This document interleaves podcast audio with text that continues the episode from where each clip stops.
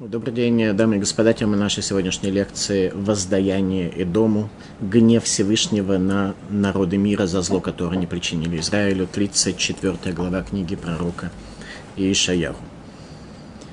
Приблизьтесь, народы, чтобы услышать, и племена внимайте.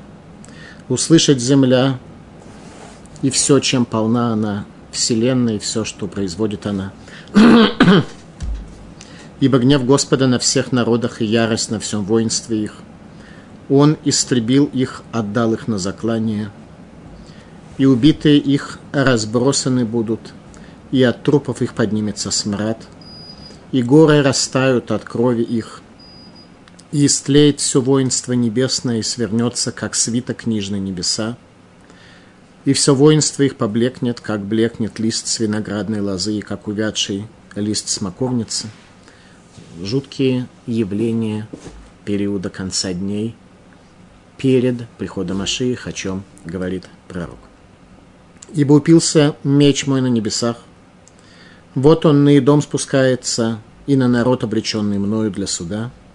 Меч Господа полон крови, тучнеет от тука, от крови баранов и козлов, от тука с почек баранов, ибо резня у Господа в Бацре и заклание великое в земле и дома» страшное наказание дому, за что он так виноват, что с ним произошло, и что мы, живя в конце периода и дома, можем для себя извлечь, э, для того, чтобы, не дай бог, в какой-то мере в то время или уже сейчас э, на себе не испытать все эти тяжести наказания дома, э, если мы окажемся эмансипированными, эдумированными евреями, то, не дай бог, нас в какой-то мере это тоже может коснуться.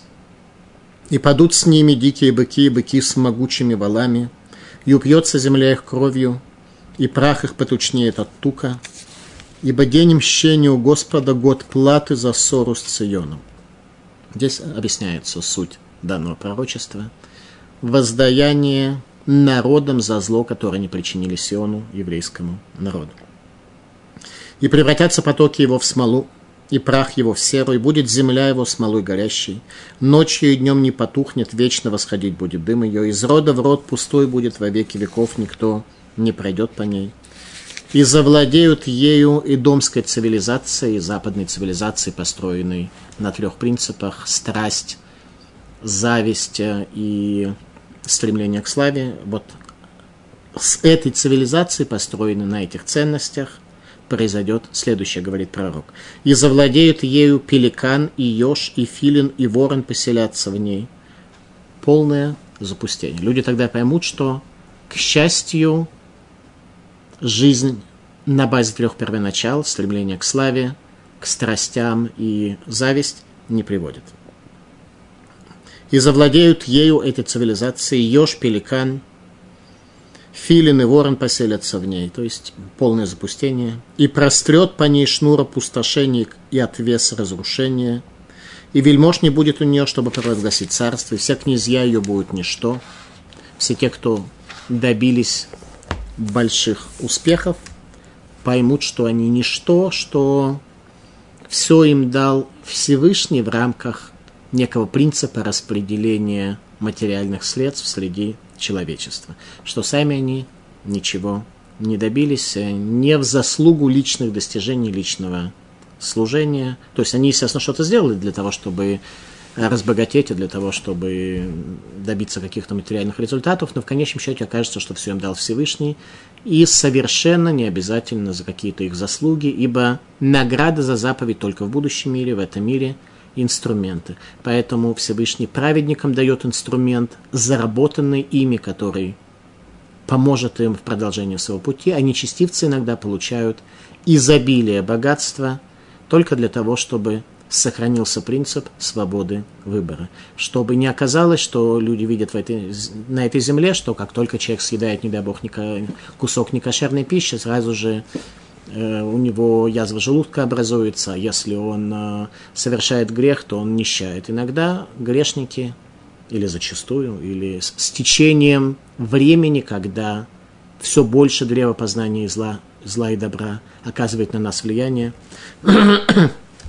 сбой в распределении материальных средств становится все больше, все больше нечестивцы получают имущество, а праведники остаются близкими к нищете. Поэтому здесь э, и сказано, что князья будут ничто, что они не будут иметь никакой объективной славы, никакого объективного уважения. И будут встречаться там степные звери с дикими кошками, и козел будет прикликаться с другими. Если козлы перекликаются, то уже всем будет понятно, что есть козел, а что есть обратное ему. Там отдыхать будет Лилит и покойно ходить себе. Та Лилит, которая была инициатором всей этой энергетики жизнедеятельности человека ради своего эго, она найдет там себе покой. Там среди этих козлов, пеликанов, ежей и прочей живности она найдет себе покой. Мы должны будем понять, что такое лилит и как не дать ей возможность сегодня в рамках нашей жизни влиять на себя и оказаться ее жертвой и все время бегать по жизни в целях э, удовлетворения и поиска пути к счастью. И на самом деле это окажется, что вся энергетика, она только отлилит и ведет только в преисподнюю в результате. Мы это очень ясно с вами поймем в конце лекции. Там угнездится летучий змей, положит яйца, выведет и высадит в тени своей. И там соберутся коршины один к другому – Вопрошайте книгу Господню и читайте, ни один из них не отсутствует, не искали один другого, ибо уста мои они повелели, и дуновение их, оно соберет их, и бросил он им жребий, и рука его разделила им ее по шнуру, до века владеть будет ею из рода в род, обитать будут на ней. Тема нашей лекции – наказание и дома. Наказание дома – это та человеческая цивилизация, в которой живем мы с вами сейчас, э, которая все больше становится материальной, телесной, плотской, где духовные ценности все пропадают. Так было не всегда, и даже еще сто лет тому назад, в общем-то, государства были религиозно, они были каким-то образом связаны с религией. Люди во что-то верили, и когда человек верит во что-то возвышенное, то как следствие ему легче перенести испытания, как следствие он меньше стремится к материальному, как следствие он оказывается в меньшей степени фрустрации, когда материально у него пропадает, отнимается или происходят какие-то другие с ним неприятности. Сегодня мы не защищены от всего этого. Это конец идомской э, цивилизации. Сегодня мы ориентированы исключительно на успех в материальном мире, а за всем этим стоит лилит, духовное дурное побуждение, как это называется в книгах Мусара, которое нами оперирует, и мы честно Э, бежим э, согласно тому, что Лилит нам предписывает. Она управляет вожжами, вожжи у нас присоединены именно к тем трем чувствительным точкам, которые есть у нас. Это зависть, стремление к славе и, что мы упустили, э, развлечения и страсти. Вот к этим точкам у Лилита три шнура, вот, три, вожжи э, подведены, и она нами очень эффективно управляет. При этом нам кажется, что мы, преследуя эти цели, в конечном счете придем к счастью, а Лилита не даст нам счастья, она как творение, созданное Всевышним, не для этой цели было спущено в этот мир, а для цели того, чтобы хаос в этом мире превозмог духовную форму. Она имеет задачу привести все к хаосу. Только сегодня, в период и дома, она к хаосу приводит человека, утопляя его в материальном, в котором удовлетворения он не найдет. Поэтому зачастую случается, что весьма богатые люди живут во дворцах и при этом несчастные. 34 глава книги пророка Ишаягу «Воздаяние Эдому, наказание Эдому» – это и есть э, то, что в конце концов ожидает такую цивилизацию, и что ожидает сегодня лиц, живущих этими ценностями. Соответственно, главный вывод для нас сегодня – это чтобы мы попытались, если не избежать этого архетипа ориентации в жизни, хотя бы попытаться понять, что это такое, чтобы более э, адекватно оценить что делает Леви с нами, когда этими вожжами она нами управляет, и мы, как послушные лошади, рвем вперед с огромной скоростью энергии. Приблизьтесь, народы, чтобы услышать, и племена внимайте. Услышать земля и все, чем полна она, вселенная и все, что производит она. Ибо гнев Господа на всех народах и ярость на всем воинстве их. Он истребил их, отдал их на заклание, и убитые им разбросаны будут, и от трупов их поднимется смрад, и горы растают от крови их.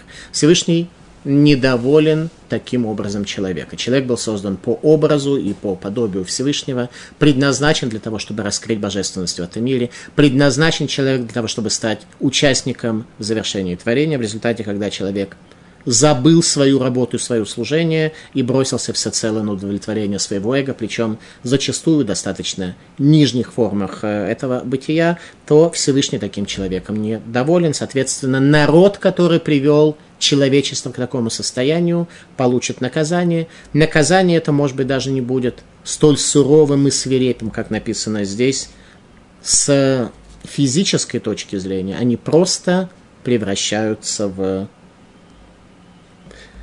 пустыню в запустение.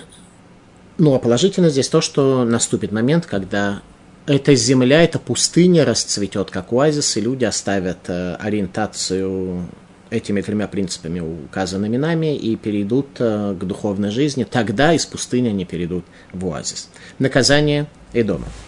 Гнев Всевышнего на народы мира. Обычно при изучении таких мест в книгах пророков лекторы начинают оправдываться разъяснять тяжелые места в иудаизме, как пророк осмелился так сказать о народах мира, я оправдываться не намерен и не считаю эти места в Танахе тяжелыми. Всевышний гневается на народы мира за нарушение имени семи заповедей, завета Ноха, и разрушение созданного ими, им Всевышним мира.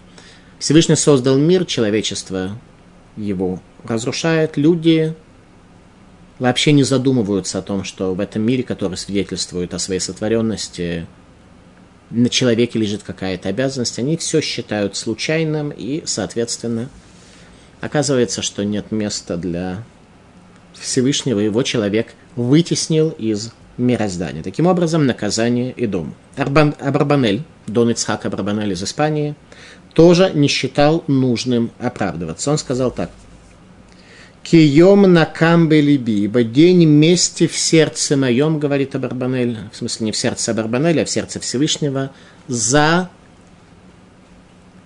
горе, которое было причинено Циону, за разрушение, которое было причинено Циону, за гибель, которая была причинена еврейскому народу, за изгнание остатков еврейского народа. День воздаяния в сердце моем, сказал Всевышний. Дон Ицхак Абарбанель разъясняет. Верапарша кула, Аль-Идом Безмангагу. Все это повествование касается Идома в те времена, в какие те, во времена конца дней, когда цивилизация дома превратится в пустыню, когда люди перестанут жить э, стремлением исключительно к материальному и к развлечению, и в рамках развлечения разыскивают себе порой какие-то духовные, квазидуховные задачи. Продолжает Абарбанель Веквар пирашнули мало, и мы уже объяснили выше. Эйха невуараги термоз бейхуда аль хурбан роми хараша. Каким образом это повествование касается разрушения Рима нечестивого. Барбанель жил в Испании уже после крушения Рима, он жил э, примерно 500 лет тому назад, поэтому под нечестивым Римом он имеет в виду ту цивилизацию, которая была в том числе и в Испании. Совершенно не боится сказать следующие слова. Верамушлимба, кого касается это разрушение, управляющих Рима, папу римского, векомрей Иешуа и священников Ешу, вэйн мелах бетухай, нет царя среди них. Среди них никто не является царем, никто не управляет собой. Абрабанель тоже оправдываться перед народами мира совершенно не намеревался в его тяжелое время, когда церковь э, просто преследовала людей. Пусть народы мира знают правду и попытаются исправиться уже сегодня. Какие-то индивидуумы из них, кто сможет это постичь. Все это сказано о воздаянии народам за горе, которое они причинили Израилю. Все это сказано в книге пророка Ишаяру, которое они столь охотно злоупотребляют для укрепления и упрочения своей религии, находя там какие-то намеки на возникновение Нового Завета. Там сказано, что Всевышний воздаст им наказание за зло, которое они причинили Сиону. Поэтому как они могут выискивать какие-то отдельные стихи, искажать их и использовать для упрочения своей религии, когда просто невооруженным глазом на русском языке сегодня прочесть, то увидишь, что все это касается еврейского народа, пророчество о будущем возвращении в Иерусалим, утешение еврейского народа в тяжелом изгнании этой самой церкви и так далее. И истлеет все воинство небесное, продолжает пророк, и свернутся, как свиток книжной небеса, и все воинство их поблекнет, как блекнет лист с виноградной лозы, и как увядший лист смоковницы. И истлеет все воинство небесное. Изменение реальности в конце дней. Эмикадава. Намоку кольцева ашамаем поблекнет все небесное воинство, имеется в виду нижнее небесное воинство, система э, светил. Мазалот шабараки емоку мицар ягон шейн габруим магим летахлит яцератам.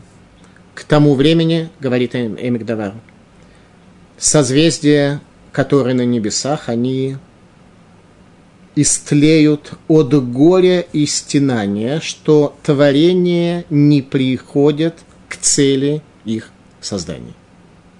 Небесная структура страдает от того, что в этом мире творения не пришли к цели их создания, а каждый занимается римскими задачами и преследует свое эго.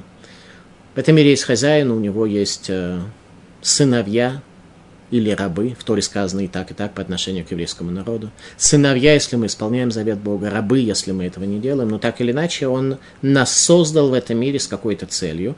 И когда каждый из нас живет своим эго, завистью, страстями и стремлением к славе, то мы просто не работаем. И, и даже те из нас, кто формально провозглашают некую идею единого Бога и служение Ему, они мотивируясь всем этим, они тоже отклоняются от службы, поскольку много времени, жизненных сил и энергии посвящают именно вот этому вторичному и малосущественному. Сефер Мифуар. Акавана. Шекиван шие нитпас самаль, яшев ледин лифне акодыш баругу, аль коль гарааша асал иванав. Здесь намерение и смысл сказанного, что будет пойман Самаль, ангел зла, ангел Исава, ангел римской цивилизации, который является злым началом, дурным побуждением. Он будет помещен на суд перед Всевышним Благословлен. Он за все зло, которое было причинено сыновьям Бога. За это злое начало будет представлено на суд и подвержено пропажи из этого мира. Ибо упился меч мой на небесах, водный дом спустился и на народ, обреченный мною для суда. Ибо упился на, мечах, э, на небесах меч мой. Раша. Кирота бешамаем харби, лерарога сарим шельмала, вахарках тередаль амалек лимата, шейн колю малука, ад шилке сар шелабе маром.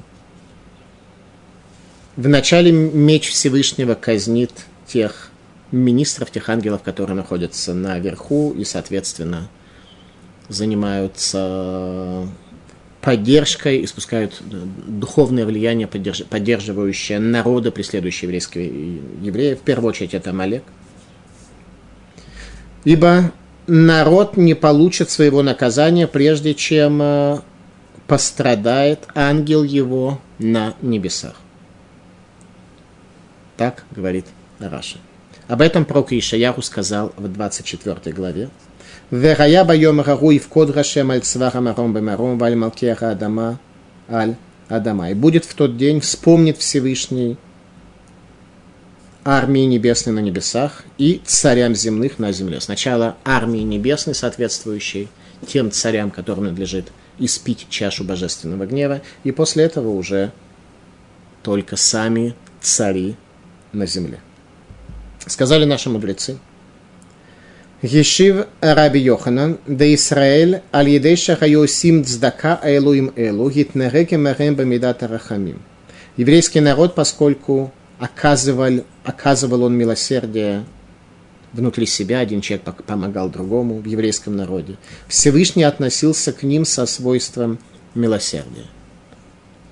Всевышний относится, почему относился? Относится к нашему народу со свойством милосердия, если мы относимся милосердно друг к другу. Это хороший совет тому, кто хочет э, удостоиться божественного милосердия, а не проверить, как работает божественный суд э, и наказание его за все его поступки. Если человек отказывается помочь э, ближнему, если человек не имеет в своей жизни такого намерения, пусть он даже помогает иногда в вынужденных ситуациях, или даже помогает весьма охотно, весьма много, но не имеет такого намерения в своей жизни, не имеет каваны, не встает с утра для того, чтобы в этот день еще чего-то хорошего сделать, то, не дай бог, свойство суда может его коснуться. Если его милосердие – это то, что он отплачивает свою дань Богу, а не живет этим, не просыпается ради этого утром, то, не дай бог, э, человек может свойство суда э, в отношении себя упрочить, и тогда будет не здорово. Так вот, народ и дома, они, в принципе, не ориентированы на то, чтобы оказывать добро ближнему. Лефиша цдака мяпехат мединадин медат гадин лемидат рахамим. То, что мы с вами сказали. Потому что цдака обращает свойства суда в свойства милосердия. Это то, что делает цдака. Аваль умот гаулам, ну народы мира – идолопоклонники. Шейну сим цдака митнарегани меремба медат один. Они не оказывают милосердия друг другу. И я к ним отношусь, говорит Всевышний, соответственно. Мишум рахи. Они бацми роте башамаем херби, поэтому я сам заношу в небесах меч. Вахарках аль Адам аль идом тирейда. После этого этот меч спустится на идом. Бофен шаламадну кама гадоль кухашель цдака. Таким образом можем увидеть, сколь велика сила милосердия.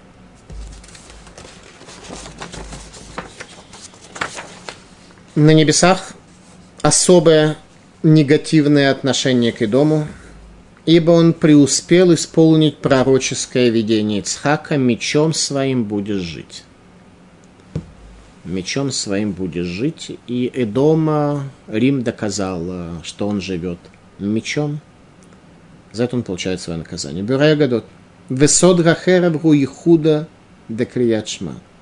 И тайна божественного меча, которая приводит этот мир к завершению процессов, это провозглашение единства Всевышнего во время чтения Шма. То есть наше чтение Шма может помочь привести к тому, чтобы пришел Машиих, и чтобы закончилось то жалкое состояние, нашего горького изгнания, в котором мы находимся. Чтение шма. Чтение шма не просто нужно пробубнить нечто, в это время размышляя над какими-то более существенными темами человека в рамках его материальной жизни, его стремления к славе, к страстям или э, зависти, а провозгласить единство Всевышнего. Это суть намерения Криячма, как сказано в Бюрей Агадот Моралем из Праги. Об этом говорит царь Давид в Таилим.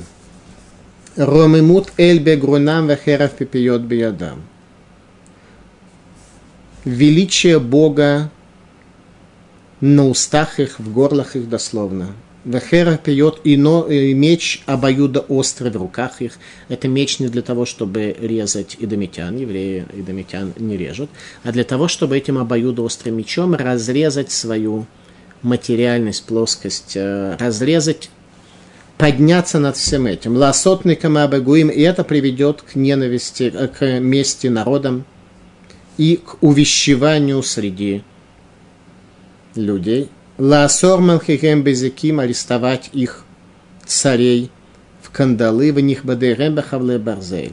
И самых известных из них, самых славных из них – в металлические оковы. Тогда завершится тот тип власти, который сегодня есть в мире, то, что называется демократическая республика. Ну, в большинстве современных народов. Во всяком случае, в доме точно. Меч Господа полон крови, тучнее от тука от крови баранов и козлов, от тука с почек баранов, и борезня у Господа в Бацре, заклание великое в земле и дома. И падут с ним дикие быки и быки с могучими валами, упьется земля их кровью, прах их потучнеет от тука. Ибо день мщения у Господа, год платы за ссору с Ционом. Год платы, год расплаты за все зло, которое было причинено еврейскому народу, который жил на святой земле, соблюдал свои заповеди и никому не мешал. Ни разу не было в истории еврейского народа так, чтобы мы напали на другие народы с какими бы то ни было целями. Раши.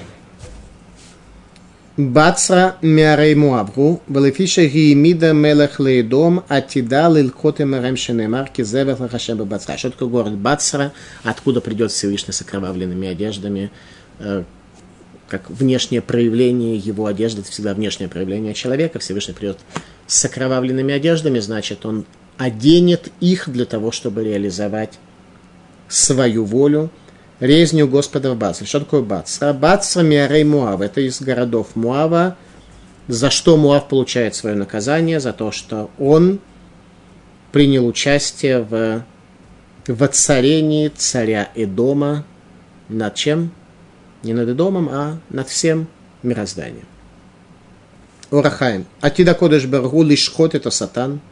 В дальнейшем Всевышний уничтожит сотана, ангела и дома – пропадет злое начало, и тогда люди поймут, что совершенно те задачи, которые они перед собой ставили, они, к счастью, их не приведут. Нет никакой цели, никакого смысла следовать за всем этим. И поэтому следующая глава э, книга книги про Ишаяху – это обращение пустыни в оазис, в место полное озер, полное колодцев, полное воды. То есть принципиальное изменение в мироздании пустыня превращается в оазис. Бейсалеви. Зевах лерашем бебаца. Ромезат аля гиула хашлема миколь хашибудим шагаю болам. Резня Господа в Бацре – это намек на полное освобождение от всех подчинений, которые были в мире. То есть Всевышний разрежет все эти подчинения, которые были в мире, они телесные, поэтому его меч так или иначе этой телесностью будет затронут каким-то образом. Пророк Ишаяху в самом конце своей книги пишет о временах Машеха следующее. Эйзе бами и дом хамуц бгадим и бацра, зе гадур был вышот, суэберов кухо, они Мидабер бецдака рав леруши. Кто это приходит из Эдома, из цивилизации Эдома? Хамуц бгадим в грязных одеждах, мибацра. Зе гадур был вышо. Это тот, кто был в красивых одеждах, Всевышний, который был в красивых одеждах, которые запятнались э, нашими поступками, нашими грехами, нашей жизнью в э, Эдоме. Они бедабер бецдака, я говорю о милосердии Равле Руше, которая спасает. Это нам главный урок, который пророк Ишаяху говорит о конце дней. В конце дней, если мы хотим в какой-то мере спастись от э, этих процессов, чтобы, не дай бог, э, не оказаться среди домитян э, наказуемых, или чтобы не мешать хотя бы приходу Машиха, чтобы не тянуть исторический процесс в обратную сторону, чтобы мы сконцентрировались на милосердии, на оказании добра, чтобы перестали жить для себя. Человек, который живет для себя, чем более он сконцентрирован на себе, чем более он представляет из себя не звезду, которая светит, а черную дыру, которая полностью всю энергетику в себе заключает, тема он э, более темный и тормозит духовные процессы в этом мире. Так сказано в книге Тайного учения Зор. Мезебами дом, кто это пришел из дома? Хамуд бгадим и бацра, в нечистых одеждах из бацры.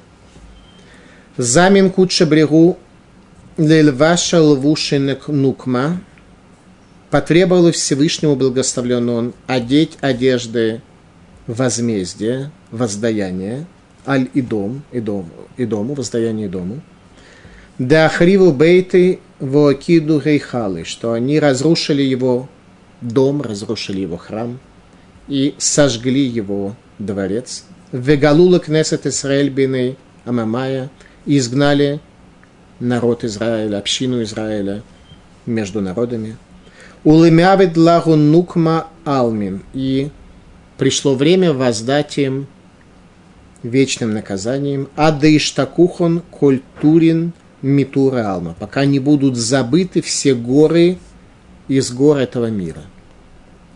В этом мире есть горы. Не имеет в виду Зогар. Зогар – это книга тайного учения. Она не описывает э, географические данные и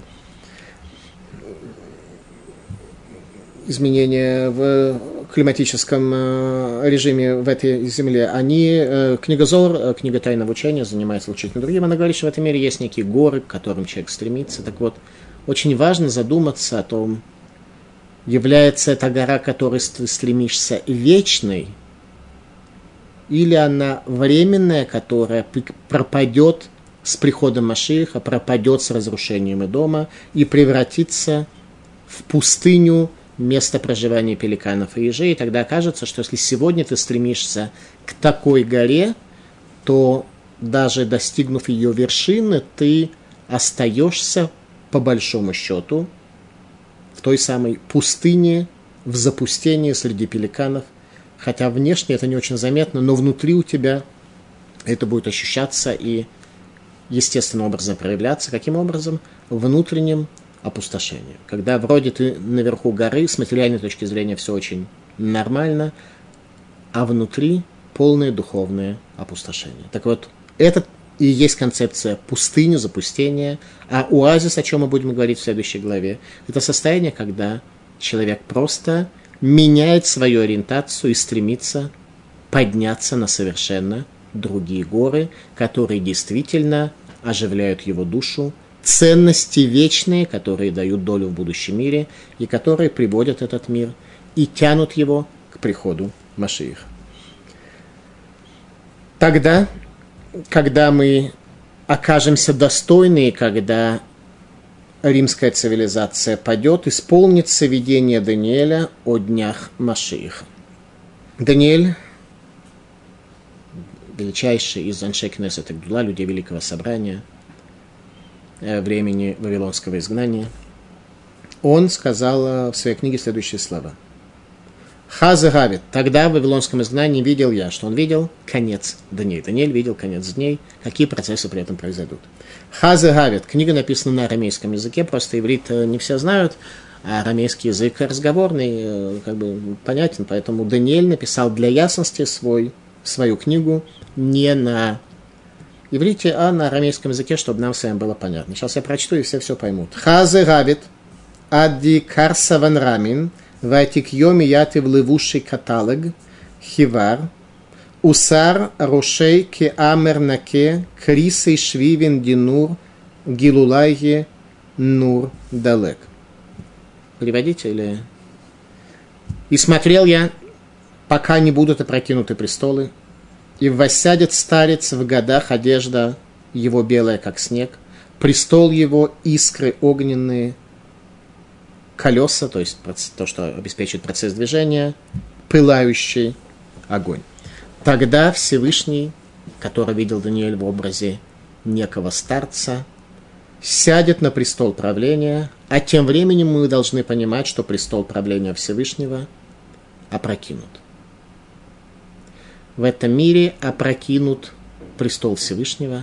В этом мире есть место для проживания большинства из нас, во всяком случае тех из нас, э, кто не является лицом без постоянного или временного места жительства. А у Всевышнего дома нет. И в этом виноваты мы, потому что Всевышний готов поселиться в доме только в таком, где будут люди, которые не живут этими и домскими тремя первоначалами, то есть своим эго и стремлением к материальному. Всевышний может быть с людьми, которые во время молитвы, во время чтения Шма Исраиль думают о единстве Бога в этом мире, о чем-то разумном, о чем-то возвышенном, а не о чем-то примитивном. Это э, элементарно можно объяснить притчей. Как-то крестьянин посватался к царской дочери, и в рамках этого неудачного объединения пригласил ее к себе в деревню. Когда она увидела, как они живут в деревне, какие у них там ценности, и она просто потеряла сознание. Вот Всевышний, сказано в книгах пророков, что Всевышний опечален, Всевышний не может воспринять такого человека, который произошел. Поэтому и будет наказание и дому, о чем э, пророк Ишаягу и говорит. Кием накам Рашем шнат шелумим ларивцион, ибо день воздаяния у Бога, день воздаяния за ссору с Сионом, за зло, которое народы причинили Сиону. Разрушение цивилизации и дома. Продолжает пророк. И превратятся потоки его в смолу и прах его в серу, это нечто безжизненное, то, что если заливает землю, там после этого ничего не растет. И будет земля его смолой горящей, то есть не просто зальет землю, и жизненность в ней пропадет, а еще при этом все сгорит, что только может. Ночью и днем не потухнет, то есть процессы будут весьма существенные. Вечно восходить будет дым ее, вечно. Те горы, они тоже будут гореть, те горы, к которым стремимся, стремимся мы сегодня, они тоже будут гореть, и в них тоже будет э, нам не здорово. Из рода в род пустой будет во веки веков.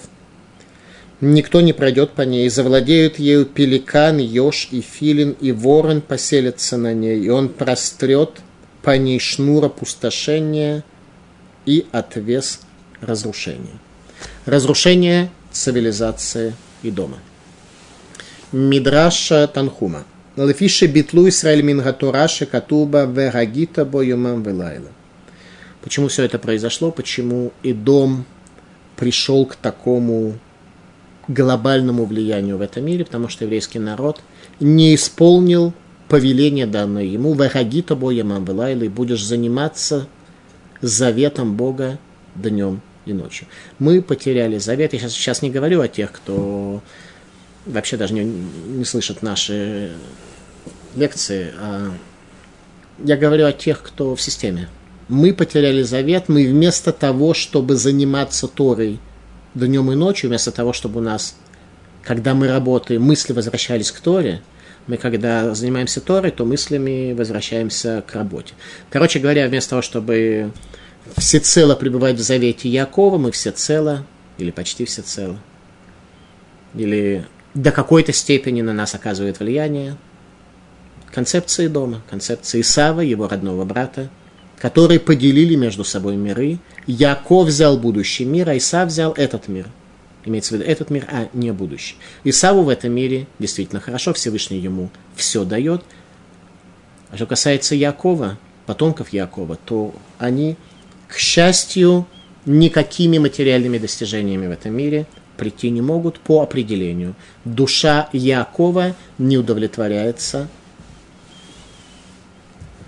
достижениями в римской цивилизации и подъемом на римские возвышенности, на римские горы, которые сгорят, и, вот еще смолой горящей покроются. Сегодня мы в какой-то мере нас достаточно тонкая душа, и она э, проявляется через даже телесность. И во вся, в первую очередь она проявляется неудовлетворением, когда мы не можем прийти к счастью теми методами и дома, которыми мы следуем. Мидраш Танхума. Лефиша битлу Исраэль мин катуба вагагита боема белайла. Потому что еврейский народ оставил Тору, о которой сказано, в которой сказано, о которой сказано, и будешь заниматься ею днем и ночь.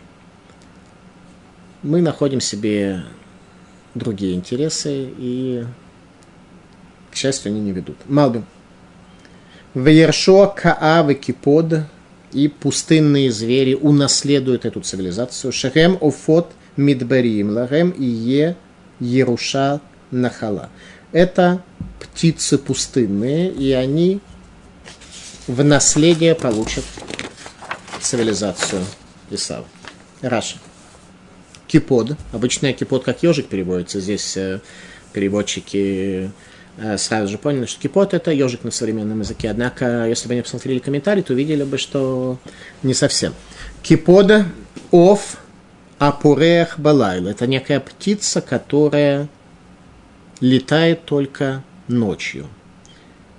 Что нам Раши этим хотел подчеркнуть? Не, не так ли существенная идея? Мы более-менее поняли, что речь идет о, о том, что в конце концов э, римская цивилизация будет разрушена, и в ней будет э, не очень здорово. Что Раш нам хотел сказать? Он сказал, что это еще будет темная цивилизация. В ней пропадет свет, наступит полная тьма. И что сегодня там полная тьма? Просто тогда человек ее покинет, и там останется только кипот, тот, который по ночам э, летает. А сегодня кипот эффективно летает среди людей, потому что для него-то это тьма. Кипот более интеллектуален, чем человек. Человеку кажется, что это свет, и он стремится. А кипот активно летает среди людей и считает, что эти люди такие же летающие по ночам и во тьме, как он сам. Это то, что нам пришел сказать Раш. Кавтору, поэтому хаосу будут предана вся эта реальность. Мишпат, шель, шмама. Закон опустошения. Что хочет нам Раша сказать? Закон опустошения. То, что принес Исав в этот мир, оно является законом опустошения и сегодня. И сегодня это пустота внутри людей. Только тогда люди ее покинут, поэтому она останется опустошенной, и всем будет это видно.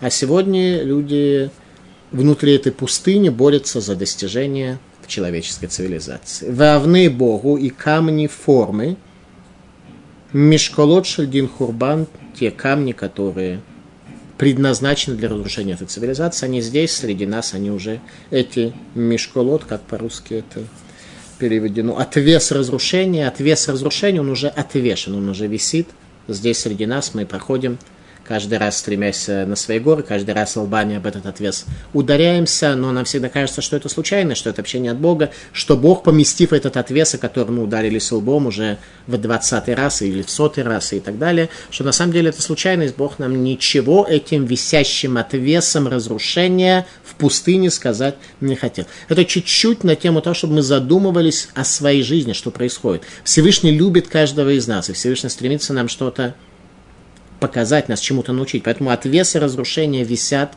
в творении, для того, чтобы мы задумались каждый раз, когда ты в лоб получаешь. Если ты уже не, не понимаешь э, методом вагагита бойома валайла, и ты размышлять будешь на Торы днем и ночью. Если мы это не понимаем, то висят отвесы. Но мы врезаемся в отвесы и не понимаем. Отвесы становятся все более тяжелые, а мы все с большей скоростью в них врезаемся и продолжаем говорить, что на самом деле все это случайность, не имеет никакого отношения к истинной картине мира. А случайность, случайность. Как будто человеку кажется, что найти в этом мире случайность – это высшее интеллектуальное достижение человека. Человека получает э, достижение, он считается человеком, когда он в случайностях определяет закономерности, а не когда он воочию видит систему, воочию видит, как точно создан этот мир в том, что касается материальных законов, как сложно создано тело человека. При этом ему, ему кажется, что судьба человека – это полная случайность. Материя – абсолютный закон. Человек, животные, э, другие более упрощенные творения, как они созданы, как они растут – это абсолютно точный закон. А вот их судьба – это случайность. Это и есть Рим. Это и есть эдомская цивилизация, ее вклад э, в развитие человеческого общества. Именно это и пропадет, именно это воззрение на мир пропадет и превратится в пустыню. Талмуда в трактате Хадига. Тана. Тогу макифет коль гулам куло, шемимено яца хошах, шинамар яшит хошах ситро свиватав. Учили в Талмуде в трактате Хагига. Вавилонский Талмуд. Тогу – хаос. Хаос – это материя без формы, плоть. Макифет коль колам куло окружает это хаос, это материя, весь мир. И из нее вышла тьма. Как то сказано, яшит хошах ситро свиватав. Поместил тьму в тайне вокруг нее. Еще раз, эта, тай, эта тьма, э, тьма э, является результатом хаоса, то есть когда с точки зрения человека мир хаотичен, имеет только материю, не имеет форму, и все является делом случая, то он пребывает где? Талмуд утверждает во тьме.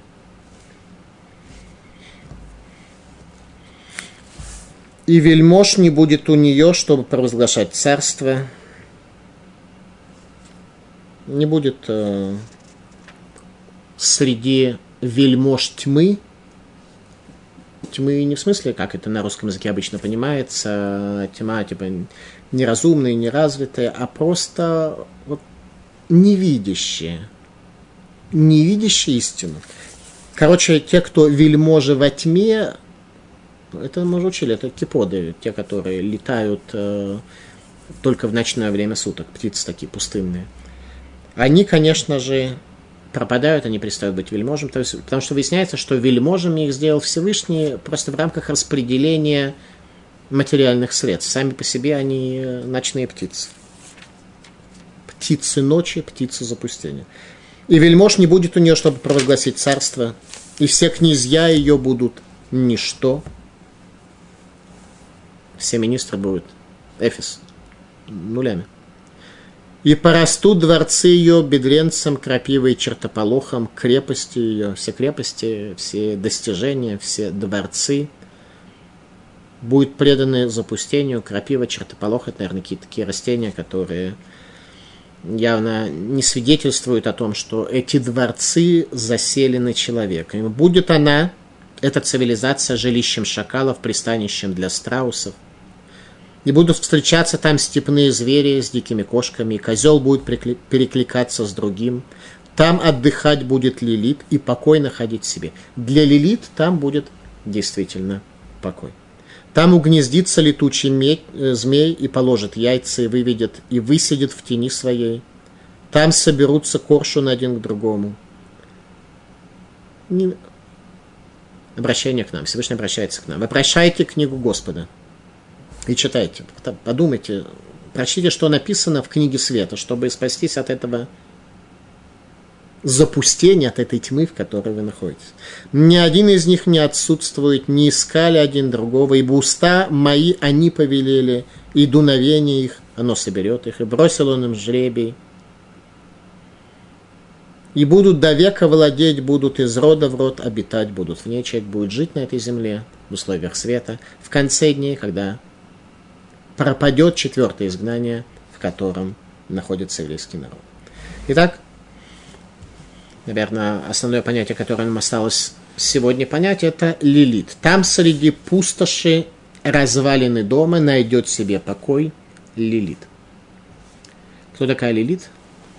В книгах Кабалы сказано, что Лилит была одним из самых первых э, творений, еще до того, как Всевышний отделил Хаву, Еву от Адама, Лилит уже была создана. Эм, некоторые слышали какие-то э, квази-каббалистические, э, шарлатанские ложные комментарии, типа того, что она была первой женой Адама, и понимают это в прямом смысле этого слова, что самое страшное. Конечно же, речь идет не об этом, но Лилит оказала на Адама какое-то влияние, совершенно верно, еще до того, как он получил Хаву в качестве своей жены. То есть она была одним из первых творений на земле. Раша объясняет, что такое лилит. Шем Шида. Имя чертовки. Шедима, они выглядят не так, как в христианстве, с рогами, копытами и прочими аксессуарами. Черти – это те, кто запутывают некие виртуальные понятия, которые в конечном счете сеют хаос и имеют задачу разрушить духовную форму созданную в этом мире, и погасить свет. Это предназначение черта. Черт тоже живет по ночам, его задача погасить свет. Сюда Цион, Лилит, Ги Эм Рашидим. Это мать чертей, то есть архетип чертовского начала. Все чертовское, все, что приходит извне для того, чтобы повлиять на человека, в котором есть злое начало – сбить его с толку, помешать ему, столкнуть его, это все Лилит, она, она архетип чертовщины, это Лилит. Мецудацион, Лилитги М. Рашидим, мать черти. В книге Зогар сказано следующее. Векат замин кучабригу лехурбана ромер шията улимахбе хурбан ле алмин есалек легай лилит ваяшрила легай хурба бегин деи хурбана далма гада гудектив ахшам гирге лилит умацала манох. Зогар объясняет именно эти слова пророка Ишаяру, приведенные в нашей главе. Когда Всевышний установит время, определит время для разрушения нечестивого Рима и приведет э, к разрушению того мироздания, той системы мироздания, того порядка мироздания, которое в нем существует. И салек легай лилит. Пропадет из этого мира, будет удалена из этого мира лилит. Архетип чертовщина будет удалена, и человек действительно сможет оказаться из э, темной пустыни, в которой Лилит царит сегодня как э, царица однозначно. И она просто пропадет, она перестанет властвовать над душами людей. Ваяшрейла ле райхурба, и будет э, выровнено это разрушение, поскольку оно разрушение мира. То есть Лилит э, и ее деятельность направлена исключительно на разрушение мира. И поэтому, как мы образно привели в начале лекции, когда она прилагает к нам а, свои силы и вожжи к трем болезненным точкам а, нашего бытия, это э, зависть, страсти и стремление к славе, то этим она весьма эффективно разрушает мир и в первую очередь наши судьбы. Потому что мы просто не с той энергетикой бросаемся на захват не тех гор. Вот и все. Она нас просто ведет в другую сторону, совершенно к другим горам, совершенно другим задачам. И пользуется чуждой энергетикой, которая в нас весьма эффективно горит, потому что мы дети, плененные идомской цивилизации. Рада Рудектив, как то об этом сказано, Ахшамир Лилит, что там успокоение найдет Лилит. Это наше время.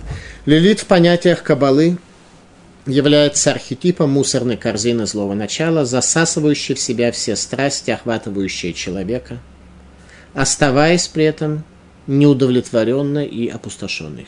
Какие бы достижения здесь в пустыне не имела Лилит, она не удовлетворена и опустошена, ей нужно больше. Она вечно голодная, она не удовлетворится никакими достижениями. Мы удовлетворяемся, как нам кажется. Мы поднимаемся на вершину какой-то ненужной нам горы, получаем что-то, вроде как э, дальше надо спускаться, разыскивать другие горы, мы сидим и вроде как мы удовлетворяемся, хотя понимаем, что это опустошение, что вся эта гора полита смолой и серой и не приводит нас к счастью. А Лилит это не удовлетворяет, она ведет нас дальше, дальше, она хочет еще большего опустошения в нашей жизни.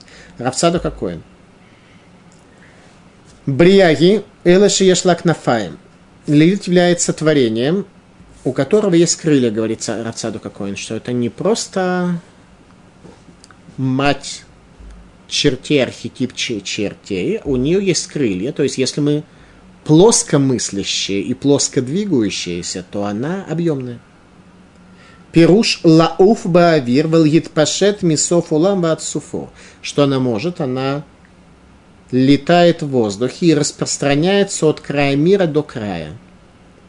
Она оперирует всем миром. Везера хешек шабадам. Что это такое? Это страсти внутри человека. Шебо кора афифут выйдет паштут. И у страстей человека есть сила полета и распространения на весь мир. Его страсть, его фантазии, его желания, они с огромной скоростью перепрыгивают из одной страны в другую, от одного человека к другому. То есть человек весьма быстро захватывает практически все мироздание. Эцахайм, Равхайм Виталь, ученик Аризаля, сказал Следующее дал такое определение лилит. Нуква де раба зугира некра лилит. Женское начало глубокой пропасти, оно называется лилит. Глубокая пропасть. Женское начало, которое засасывает в глубокую пропасть, оно называется пропасть. Нам кажется, что мы поднимаемся на гору, а оно пропасть. Тема нашей лекции «Наказание дома». Превращение его цивилизации в вечное запустение перед воцарением Всевышнего в этом мире. Обратите внимание на глубину видения исторического процесса пророка Ишаяху, пророчество о крушении царства и дома задолго до его появления на политической карте мира. И дом на тот момент, когда об этом говорил пророк Ишаяху, абсолютно не мешал еврейскому народу. Тот и дом, который был на горе Сеир, э, численно был небольшой народ, э, и дом, который на тот момент уже начали строить в Риме, еще никаким образом не пришел на Ближний Восток. То есть это была страна и государство, которое предположить о его вреда, его вреде для еврейского народа, для всей цивилизации, предположить, что и дом сможет захлестнуть весь мир своими воззрениями, было абсолютно нереально. Это было нечто тогда несуществующее. Пророк Ишаяху об этом говорит нам, подчеркивая, что речь идет о периоде конца дней. Обратите внимание, насколько мы сегодня все глубоко пропитаны этим эдумизмом и насколько должны из себя извлечь и вернуться лемайло тавотейну к величию наших отцов, к духовным качествам наших отцов. Об этом говорит пророк Авадия, Гер из Идома, следующие слова.